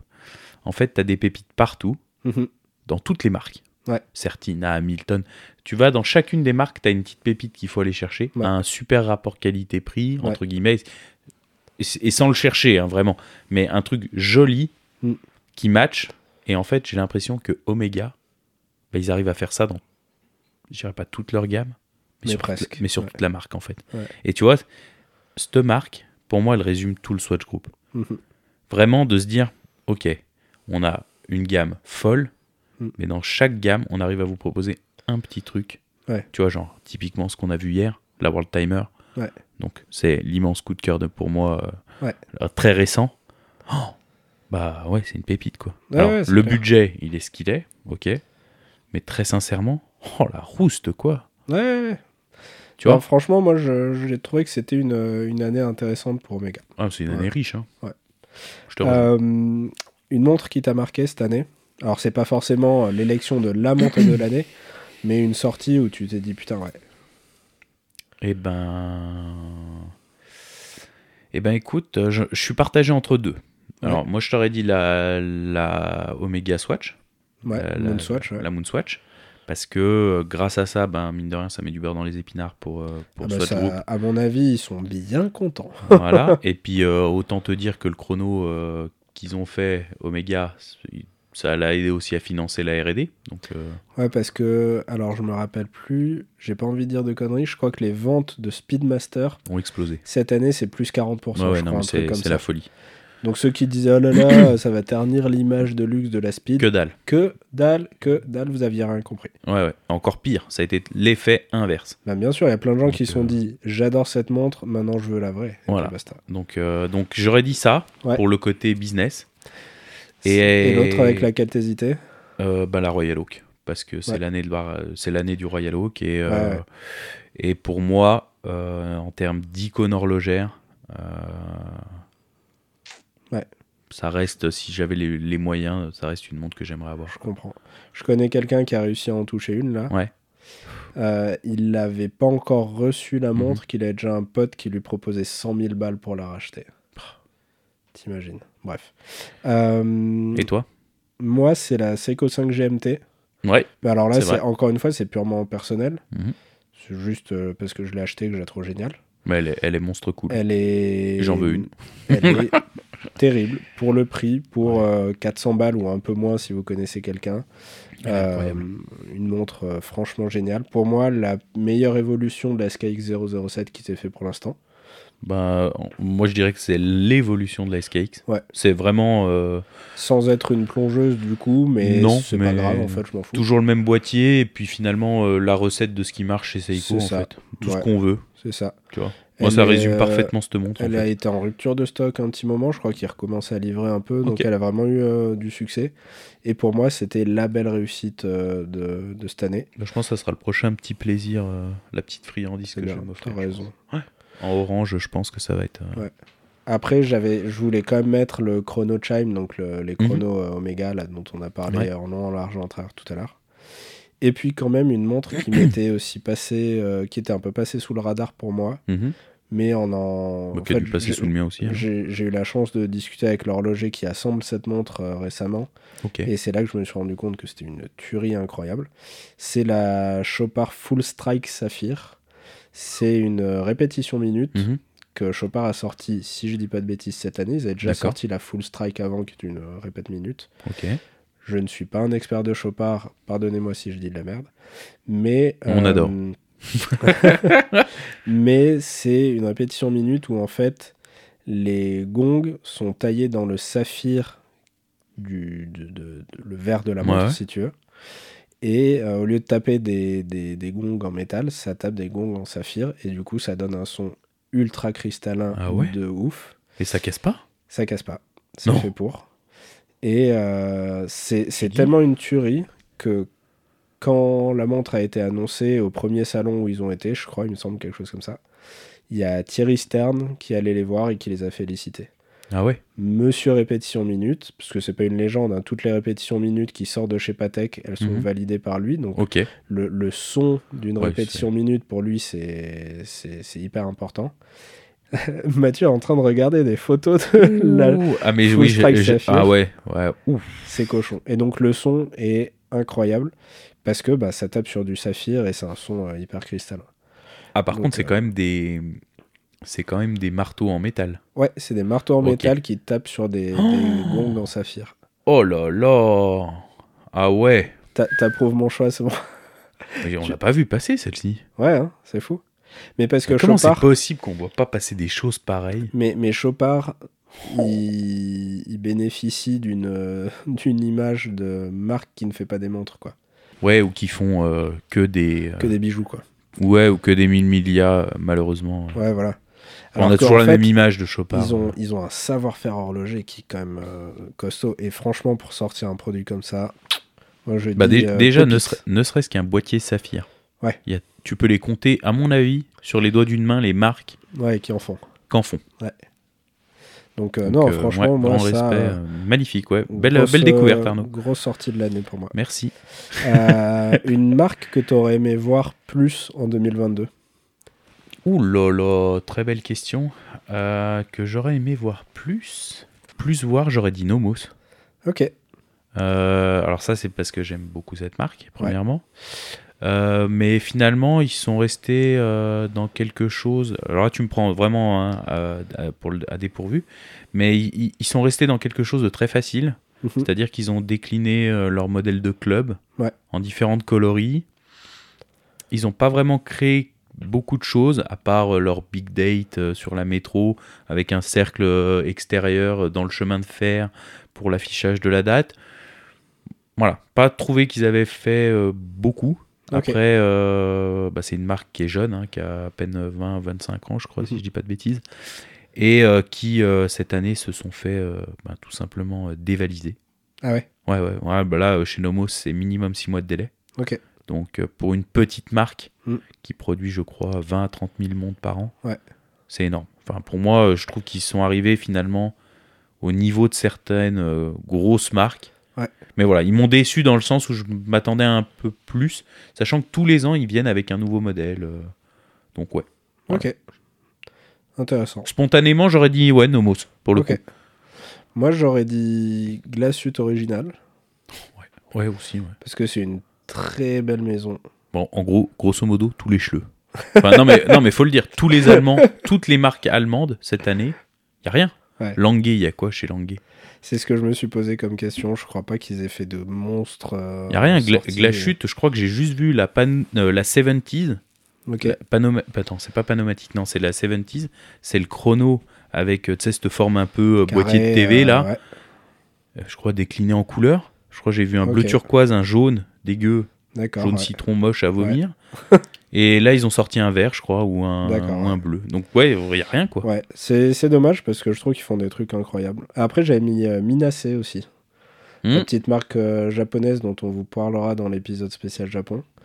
Euh, ils ont. Alors, là, c'est pas tant que j'aimerais qu'ils aient sorti plus de trucs, c'est que j'aurais aimé qu'il y ait un peu plus de. Pas de hype, mais qu'ils aient un peu plus le spotlight euh, sur eux. Parce que je trouve qu'ils font des, des produits vraiment, vraiment, euh, vraiment chouettes. Ils ont un design qui leur est propre, des belles finitions. euh. Bah, en fait, je trouve qu'ils l'ont eu, le spotlight, mais qu'ils l'ont pas saisi. Ah ouais Bah, tu vois, ils ont pas sorti une collab avec euh, Fratello. Ou Oui. c'est Fratello. Ouais, ouais, il y a eu une Tu vois collab Fratello, ouais. On n'en a pas entendu tellement parler. Ouais. Alors qu'elle est vraiment Très cool. jolie, ouais. Tu vois, et en plus, pour le coup, elle revient sur un boîtier un peu plus Classique. euh, classique européen, je dirais. ouais. Moins euh, fou comme leur 5 ou 7 Windows. Ouais. Et je trouve qu'ils n'ont pas saisi le. C'est un peu ce qu'on avait discuté quand on a visité la marque. Enfin, quand Mhm. on a visité. Enfin, Quand ils Mince, sont venus pardon. à Genève. quand euh, ils nous sont venus à Genève nous présenter leur modèle. Euh, j'ai pas trouvé une sorte de d'envie d'aller- de faire beaucoup plus en fait. Ok. Tu de, de se mettre en avant. Ouais, c'est ça qui est compliqué avec les Japonais, c'est que se mettre en avant, c'est pas leur truc. quoi. Ouais. Et pas- là, là, je pense que le, les, les deux Suisses qui ont, qui ont repris ça, euh, ben, c'est pas eux qui sont à la tête de la marque. Eux, Ils distribuent la marque en dehors du Japon. Donc, ils doivent faire ce Mhm. qu'ils peuvent pour essayer de pousser la marque à se mettre en avant, Bien à sûr. faire des trucs. Mais je pense que ça doit être énormément de boulot de faire bouger une petite équipe de Japonais qui sont en haut de leur montagne, au Bien fond sûr. de la campagne. Bah, T'as l'impression euh, qu'il y en a un qui rame dans un sens et l'autre dans l'autre quoi. Enfin, ouais, j'ai- c'est- vraiment la sensation que j'ai avec cette Ouais. marque. Mais en tout cas, c'est une très belle marque et j'espère Ah ouais. que j'espère qu'ils vont plus, être. hein, le euh, ouais, exactement. Euh, une autre question pas facile. Un truc en rapport avec l'horlogerie qui t'a fait marrer cette année? Euh, alors, un truc qui m'a fait marrer, tout ce que Periscope a sorti. Ouais. Periscope ou même peut-être tout, tout ce qui finalement, au- tu vois dans les ventes aux enchères chez euh, Sotheby's ou euh, Ouais, tous les trucs très douteux. euh, ouais, ouais. chez Philips. euh, attends, c'est Philips Ouais. Ouais, des, des, des cadrans de Daytona ou des, des trucs qui devraient pas être comme ça, Mhm, ou des gravures qui n'étaient pas là, puis mhm. tac, du jour au lendemain, Et ouf, elles sont Un petit apparues. million en plus. Voilà, donc ouais. je dirais ça, mais dans le côté ouais drôle, c'est un peu rire jaune quoi. Ouais. Bah, moi, Rien de raciste hein, là-dedans bien sûr. C'est aussi euh, un petit peu le rire jaune euh, qui n'est pas du tout raciste. Euh, c'est hum, un truc qui est arrivé là tout récemment. Il y a une marque, alors je sais même plus comment ils s'appelaient avant. Ils se sont rebaptisés Ingénieux, ce qui est quand même du foutage de gueule rien que pour le nom. Ingénieux. Ouais, c'est cette fameuse montre où le haut c'est une Nautilus et le bas c'est une Royal Oak. Ah dégueulasse. Oh. Mais euh, The Mais le pire, Human c'est que c'est- Centipede version horlogerie. Quoi, mais tu sais que c'est sold out en plus ce truc. Ah non, mais. Mais ça se vend comme des petits pains. Mais il y a euh, Monda- Mondani, Georgia Mondani, Ouais, ouais, non, mais c'est quand ça. on fait la promo. Je lui dis non, mais arrête tes conneries quoi. Donc le mec qui, qui a acheté cette, cette marque ou qui à la tête du truc, Oh. c'est un Italien, c'est le cliché du riche Italien euh, avec Ma un style. Oh. Il a le droit de faire ça parce qu'il est italien, Mathieu, donc ça marche. Ah oui, moi j'ai le... non, ah, moi j'ai le droit. Hein. Non, attendez, s'il vous plaît. Et euh, le type, euh, cheveux longs, blancs, moustache, un look un peu extravagant, etc. Sur son Instagram, il est en photo avec des influenceurs de l'horlogerie, genre euh, Goldberger, Watchanish, etc. À chaque fois, les mecs, on dirait qu'ils sont pris en otage, tu sais, ils ont un sourire tout gêné. T'as envie de leur tendre le journal, tu sais, pour faire la, la photo. ouais, euh, Juste cache-toi derrière. Je voulais juste passer tes petits yeux. Ah euh. Il y a euh, Horol- Horological Dictionary, qui est Mhm. un compte de mèmes euh, et de, de trucs humoristiques en horlogerie, qui a, qui a vu qu'il allait avoir une ingénieuse euh, encore plus dégueulasse que le reste parce que cadran Tiffany's, et parce que ça suffit pas. T'avais un QR code sur le cadran qui t'envoyait vers un NFT de la montre. Donc Oh vraiment, là mais là. tous les trucs qui me filent la gerbe en horlogerie dans une montre, tu vois. Bah, tu sais, en fait, ça me fait penser. Tu te souviens de la Moser qu'ils avaient créée comme ça? Oui. Tu sais, avec tous les codes de. Oui, mais ça, c'était du foutage de gueule, tu vois. En fait, voilà, Moser se moquait de l'industrie. Ouais. Et- Eux, là, tu sais pas si c'est non, vraiment non. du vrai ou. Ah et, ouais. Et euh, du coup, quand Horological Dictionary a vu qu'il y avait Philips qui allait en vendre une, avec le soutien de Giorgia Mondani, etc., Oh là là. il a, le mec, il a dit, je vais faire une levée de fonds, on va parti- participer aux enchères, on va essayer de la gagner pour la détruire. Et genre, le mec, il avait prévu de faire une cérémonie à Genève, où ils allaient couper la montre, la brûler, la jeter dans le lac, Toujours etc. plus. Toujours plus. Envoie- en- appelle Elon, appelle Elon, tu l'envoies sur la Lune. Non, Et, mais. et en fait, ça m'a fait marrer. Et le truc, c'est qu'il y a plein de gens qui ont participé. Il a réussi à lever des fonds, mais. euh, Ouais, parce que les gens, ils savent plus quoi mettre leur... dans, dans quoi mettre leur argent. Non, quoi, non, parce pas. que les gens étaient prêts à payer pour qu'on détruise cette merde infâme. C'était, c'était ça. Ah bon, but. alors ça va, si c'est comme ça, euh, oui. Ah non, non, c'était juste ça le but. C'était d'acheter la montre pour la détruire. Pour, pour lui chier dessus, littéralement, tu vois. Et du coup, euh, l'enchère la plus basse, c'était genre 6000 francs, je crois. Et il avait dit, je veux avoir 6000 francs. Et en fait, il y a des gens qui ont donné beaucoup plus. Hmm. Et il a quand même pas eu assez pour pouvoir remporter la montre. Mais ça a, Mince. fait, ça a fait un buzz de ouf, etc. Et au final, elle s'est vendue genre 36 000 balles, je crois. Et il a rendu les sous Et oui, oui, les, les gens. euh, non, quand même. Mais le mec, il avait tout prévu, une cérémonie à Oh. Genève, euh, tout un truc et tout, pour pouvoir détruire cette, cette immondice, cette infamie euh, horlogère, quoi. Et ça, c'est vraiment le truc qui m'a qui m'a le plus fait marrer. euh, cette Ah bah tu vois, j'avais pas vu passer. Qu'est-ce que j'avais d'autre comme question pour toi, mon petit Mathieu? Ça, ça rejoint un peu la question que je t'ai posée tout à l'heure, une marque que tu aurais aimé plus voir en 2022. Euh, là, c'est une montre qui aurait mérité plus de succès. Mhm. Plus de succès en 2022 Ouais, une montre qui, selon toi, a Qui pas eu passée le un peu succès sous- mérité, qui est ouais, passé un peu sous le radar. ouais. Eh ben, écoute. Euh...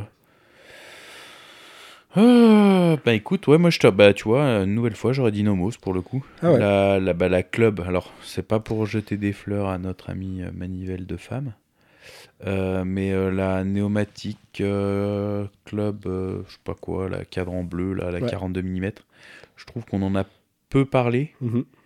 et euh, c'est une excellente montre. Ouais. Alors, bien trop grosse Oui. en termes de, de, de- de taille. Maintenant, ils l'ont sorti en 38. Ouais, c'est en ce a- que j'allais dire. La 38, elle a l'air très chouette. 38 37 38. 38 38, mais euh, 38 comme la club normale. C'est elle Donc, qui est bleue ouverte, hein, c'est ça? ouais. ouais. Et celle-là, on n'en a pas entendu parler. Et- Ouais, ouais, moi je l'ai vu pas mal passer sur, euh, sur Instagram, tu vois. C'est vrai? Ah bah tu vois, comme quoi... euh, Ouais, selon les, gens. euh, Ouais. Mais je dirais celle-là. Tu vois, on en a très la, la ouais. 38, euh, et c'est réellement pour le coup, pour avoir eu la 42 en main, Ouais, elle mériterait d'avoir plus de succès, c'est vrai, je suis d'accord. Pour le vraiment, tu vois, hier on discutait avec notre ami bah, justement Edouard là qui vient de s'offrir une très jolie montre Mhm. et dans son budget de donc, environ 3000 euros, euh, et ben celle-là c'était une sérieuse concurrente, Ouais, je je pense. Et réellement, elle en donne beaucoup pour le prix. Donc ouais, je dirais que pour moi, j'ai pas vu à beaucoup de revues. Je dirais de ça. Pour moi, il y a une montre incroyable qui est sortie cette année Ouais. et dont et je je sais même pas si ça a bien marché pour eux en fait. Ok. C'est une collab entre Frédéric Constant et Peter Spickmarin. La marron? Marron et bleu là. Ah ouais, mais c'est incroyable ça. Moi, je l'ai, je l'ai adoré. C'est un quantième perpétuel Ouais. avec un design assez ouvert, etc., Ouais. qui a été euh, revu par Peter euh, Spickmarin. Ouais. Et euh, c'était que sur précommande pendant un Hein certain temps, etc. Elle était à un prix euh, raisonnable pour, euh, pour un joli QP. Mais je crois qu'elle était sold out, hein, celle-là. Ouais, Ouais, ouais, ouais. Il me semble qu'elle était j'ai- sold out j'espère pour eux qu'elle a été sold out Ouais, parce ouais. que on n'en a toujours pas entendu parler. Alors est-ce qu'elles sont pas encore Je pense sorties sont juste pas sorties. etc. Pour moi, c'est une montre, on l'a vite oubliée en fait.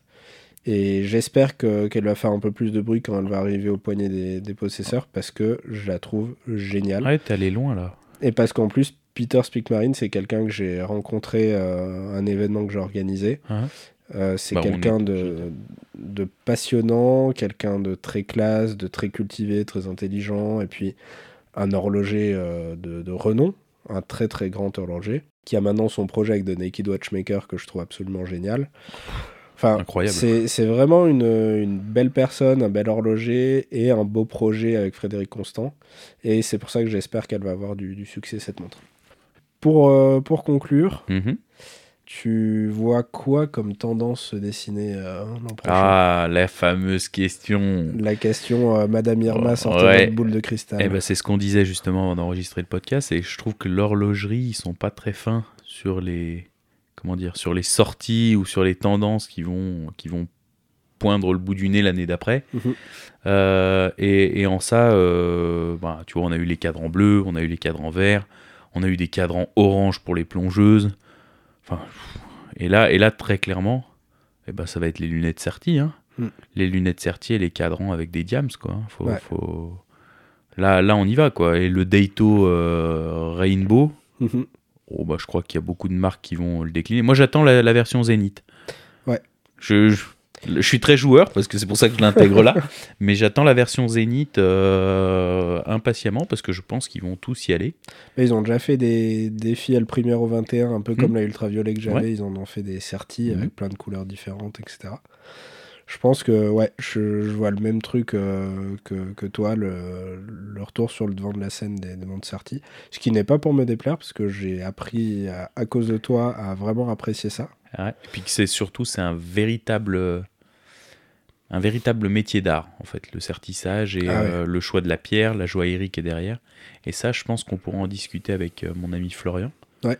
qui est, euh, qui est bijoutier joaillier. Ok. Et qui serait peut-être ravi de, de faire une petite intervention dans le podcast. Ça serait passionnant, je pense. Euh, ouais. parce que lui, il a bossé pour Jacob, justement, Ok. sur la euh, Million euh, Watch. Bon, celle de Cristiano, là, avec tous les diamants Ouais. sertis sur partout, là. Ok. Et euh, tu vois, ça va, ça va vraiment dans cette optique-là. Et je pense, moi, je les vois vraiment bondir là-dessus. Ouais. Parce que, ouais, la montre en acier, euh, Genta Look, ça s'essouffle. Ouais. Réellement. Une fois que tout le monde l'a fait, euh, Ah, tu vois, ils ont- autre chose, quoi. Enfin, ils ont, ils ont, enfin, Tissot a plié le game cette année avec la PRX et on n'en a pas parlé dans les mondes de l'année. Et je pense qu'elle l'aurait mérité aussi. Eh ben, elle est sortie l'an dernier, c'est pour ça. Alors, eh. cette année, il y a eu les 35 mm et le chrono, Exact. mais c'est pour ça que j'ai pas voulu en parler. Ah. C'est que la, celle qui a vraiment plié le game, elle est sortie l'an dernier. Ah, bien joué alors. Mais t'as raison, t'as Je raison, sais, ça, ça je reste une, Trop fort. une grosse, grosse sortie de cette année, et t'as raison, elle a plié le game. Mais tu vois, elle a tellement tout, tout, tout cassé Mhm. que finalement les marques, euh, j'ai l'impression qu'elles sont obligées de repartir un peu de zéro. Ouais. Et euh, qu'est-ce qui manquait et qui n'avait pas été refait depuis très longtemps? C'est euh, les diamants, c'est la baguette, c'est euh, Ouais. les cadrans sertis. Pareil, les cadrans en pierre. Mhm. Tu vois, on a Louis Erard qui a refait des cadrans vrai. en aventurine, en pierre aussi, la, la malachite, malachite Ouais. la verte. Mhm. Donc peut-être ça va se dessiner là-dessus, ouais. Je, je suis assez d'accord. Je pense qu'une autre tendance, ça va être que Tudor va continuer à niquer le game. De toute Parce façon, que, ouais. de, de toute façon, euh, ils, ils ont, ils ont niqué tout le... Enfin, pour le coup, à part Nomos qui peut rivaliser sur les mêmes gammes de prix, et encore en proposant des produits totalement différents, d'une- Mhm. d'un autre esthétique, Tudor, ils, ils sont en train de tout rafler. ouais, depuis des années. ils- Tu vois, pour et, moi... et cette euh, année en particulier, je trouve qu'ils ont cartonné. Ouais, on n'en a pas parlé dans les marques, mais pour moi, ils ont poussé GS à aller plus haut en termes de positionnement tarifaire. Pour moi, ils sont pas sur le même segment, donc je, je pense pas que ça soit eux qui aient poussé GS à aller plus haut. Ok. Mais je vois ce que tu veux dire, ouais. Ils Mais tu vois, ils, moi, ils j'ai- sont devenus tellement puissants sur ce segment tarifaire Dans là le segment que c'est 3, c'est compliqué entre 3 et 5 000 allez, de- entre de 2, pas 5 aller et ch- 4, Ouais. pour moi, parce qu'avec la Royale qui a même pas 2, Ouais. punaise, ils ont raflé tout, tout le l'entrée de luxe, on va dire, Ouais, c'est eux, quoi. Enfin, pour moi, hein. Et c'est là où je dis GS, avant, tu avais encore certaines choses dans des prix à 3, un peu moins de 3. Aujourd'hui, tu plus grand chose, je Ouais, crois, non, si je dis pas de bêtises. Ouais. Donc c'est pour ça. Je sais, je dis pas qu'ils les ont poussés plus haut. Je dis juste qu'ils ont tellement tout raflé. Ouais, ils ont pris tellement de place dans ce segment-là que. Eh, regarde, tu regardes même Omega. Il y a plus rien. euh, Omega, maintenant, si tu veux un truc abordable, c'est à 6 Master. Mhm. Et t'es à 5. Ouais. Ah, Ouais, t'as peut-être les... Non, les Quatera, c'est le même prix. Ouais, t'es dans ces eaux-là, ouais. Donc, tu vois, ils ont tellement tout raflé en dessous. Mm. Ils ont mangé tout le gâteau. Ouais. Ouais, Donc, non, ouais, j'espère qu'ils vont vraiment continuer. Et puis après, je pense une autre tendance, tu... je sais pas si toi tu le ressens aussi. Mhm. J'ai l'impression qu'il y aura de plus en plus de quartz, mais de quartz fait intelligemment, différemment, etc. Euh, cette année, il y a Omega qui a sorti une nouvelle X33 pour euh, la- Mm. la mission sur Mars. Il y a Furlan Marie qui a sorti des, des chronos euh, quartz qui, Abordable, qui cartonnent. bien sûr. Euh, très dernièrement, je sais pas si tu as vu, il y a deux Béthune qui a sorti un truc un peu bizarre. Ah non. Où en fait. euh, Celle qui fait de la lumière? Non, Comme les chaussures quand tu marches quand t'étais enfant Ah non, c'est pas celle-là. Là, ça me fait penser à la Casio que mon père avait quand j'étais gamin, qui a une petite ampoule euh, sur le cadran. euh. Bref. Euh, non, non, ils ont sorti un truc euh, où en gros, tu portes euh, une espèce de montre à quartz pendant trois semaines ou un mois, je crois, Ok. Qui enregistre des données sur tes mouvements, sur l'accélération, la position de la montre, etc. pendant euh, les quelques semaines où tu la portes. Mhm. Et après, ils utilisent ces données-là pour régler ta de béthune euh, mécanique. Incroyable. C'est sur le papier, c'est assez foufou. Il y a un article de Watches by SJX qui explique un peu les questions qui se posent par rapport à ça. Et c'est assez légitime, je trouve. Il dit en Mhm. gros, tu portes une smartwatch pendant trois semaines. Que Mhm. C'est un peu le, le truc Ouais. qui te file. Et après, est-ce que ça, ça change vraiment fondamentalement le réglage de ta montre mécanique? Parce qu'au final, un bon réglage, c'est un bon réglage, point barre. Donc, bref, je, je, Ouais, ouais, je comprends. Je, suis pas assez pointu en chronométrie en réglage pour pouvoir euh, prendre part au débat, Mhm. mais je trouve que c'est une utilisation intelligente du Ah quartz bah carrément, ouais. pour dire bah voilà on peut utiliser le quartz à des fins euh, quand même euh, horlogères donc tu vois je trouve que le quartz est beaucoup moins décrié qu'avant Bien sûr, bah, tu regardes même la Swatch, la, la, la Moon Swatch. Hein. oui bah oui tout simplement la Moonswatch Euh, une des une des journes qui, qui a eu un gros succès ces dernières années C'est alors j'ai oublié son nom, mais c'est une un modèle à C'est la forme un peu tonneau, là. Ouais, exactement. Qui est une, une jolie montre qui a, qui a pas mal de succès. Bah, qui, est- Euh, qui a beaucoup de succès, même, je mm. crois, parce que Ouais, t'es- il y, a- il y a des listes sur celle-là, surtout. Parce que c'est leur entrée de gamme, hein, il me semble aussi. Exactement, Ouais. ouais. Donc j'ai l'impression que petit à petit, le quartz est en train de revenir, toujours de manière un peu intelligente, toujours de manière un peu différente. Mais je pense que le quartz va continuer à se refaire une petite place dans, dans l'horlogerie. Ouais, je suis d'accord. ouais. Voilà. Est-ce que ce sera une tendance? Je sais pas. Peut-être pas, mais... Mais je pense qu'on va en voir, comme tu dis, un peu plus. Je pense qu'au fur et à mesure des prochaines années, euh, gentiment, tranquillement, ça va, ça va venir. Mine de rien, euh, GS qui se fait une, euh, une place de plus en plus importante en ayant du Spring Drive et du Quartz, bah, c'est aussi une forme de démocratisation du Quartz. Bien sûr. Donc ouais, ouais, je pense que petit à petit, Ouais, c'est cool. on, on devrait voir des, des quartz un peu, un peu différents. Ouais, intéressant. Bon, ça me semble être un, un petit bilan pas mal de, de cette année Mhm. 2022 d'un point de vue un peu personnel. On a sûrement oublié plein de trucs, il y a sûrement plein de choses Incroyable, dont on on a pas dû parlé. même oublier des tonnes. Mais au moins, on a parlé de ce qui Ouais. nous, nous a parlé euh, cette année, quoi. Ah ouais, c'est sûr. Puis du coup, on invite nos auditeurs pour 2023 à savoir si nos prédictions étaient justes. Ouais. Voilà, de nous jeter des pierres, euh, si vraiment c'est vraiment planté. euh, voilà, les diamants baguettes, il n'y en aura pas, les cadrans sertis, il n'y en aura pas. Ben, Exactement. Voilà, libre à vous de, voilà, de prendre les paris, de Ouais. tenir euh, les, les scores et puis de, de nous dire à la fin de l'année. euh, Ouais. Bon, Où on, on en fera, est, quoi. on fera le bilan à la fin de 2023 Ouais. et puis, euh, puis on verra tout ça. je suis d'accord. après, je pense que, juste quand même pour conclure, un dernier point qu'on n'a pas encore évoqué, mais qui me semble indispensable pour faire le, le bilan de cette année 2022. Mhm. Pour moi, quand même, la meilleure nouvelle de tout le monde horloger et de tout cet univers qui nous passionne. Les prix euh, baissent. Ah non, c'est pas ça.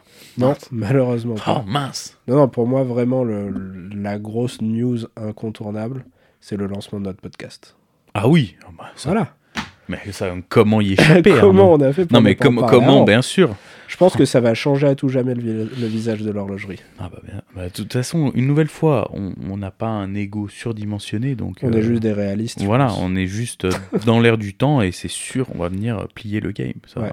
Je pense qu'on va vraiment changer l'horlogerie euh, de Ouais, manière. euh, D'ailleurs, j'espère que toutes les marques nous ont écoutés. Qu'ils ont pris que- note. Qu'ils ont vraiment pris bien note, Ouais. comme tu dis, et que euh, ça sera répercuté. hein. J'attends du changement. Ouais, je suis Voilà. d'accord. Donc tous les CEO.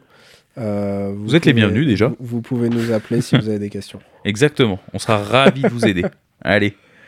Et bien sur ce, Sur ces belles paroles, je crois qu'on a un, premier épisode dans la boîte euh, relativement complet. c'est clair. Et puis, euh, bah, prochain épisode avec un invité. Allez, Hein? Et Absolument. puis on a un petit dossier Japon euh, sous le coude aussi euh, qui, Ouais. qui sortira sûrement euh, après notre invité, je pense. Comme ça, ça fera le lien voilà. avec cette personne, justement. Complètement. Hein donc, euh, donc voilà. Bah, Allez. Comme on dit, euh, la suite au prochain épisode. Allez, à tout bientôt. À la prochaine. Tchuss. Ciao, ciao.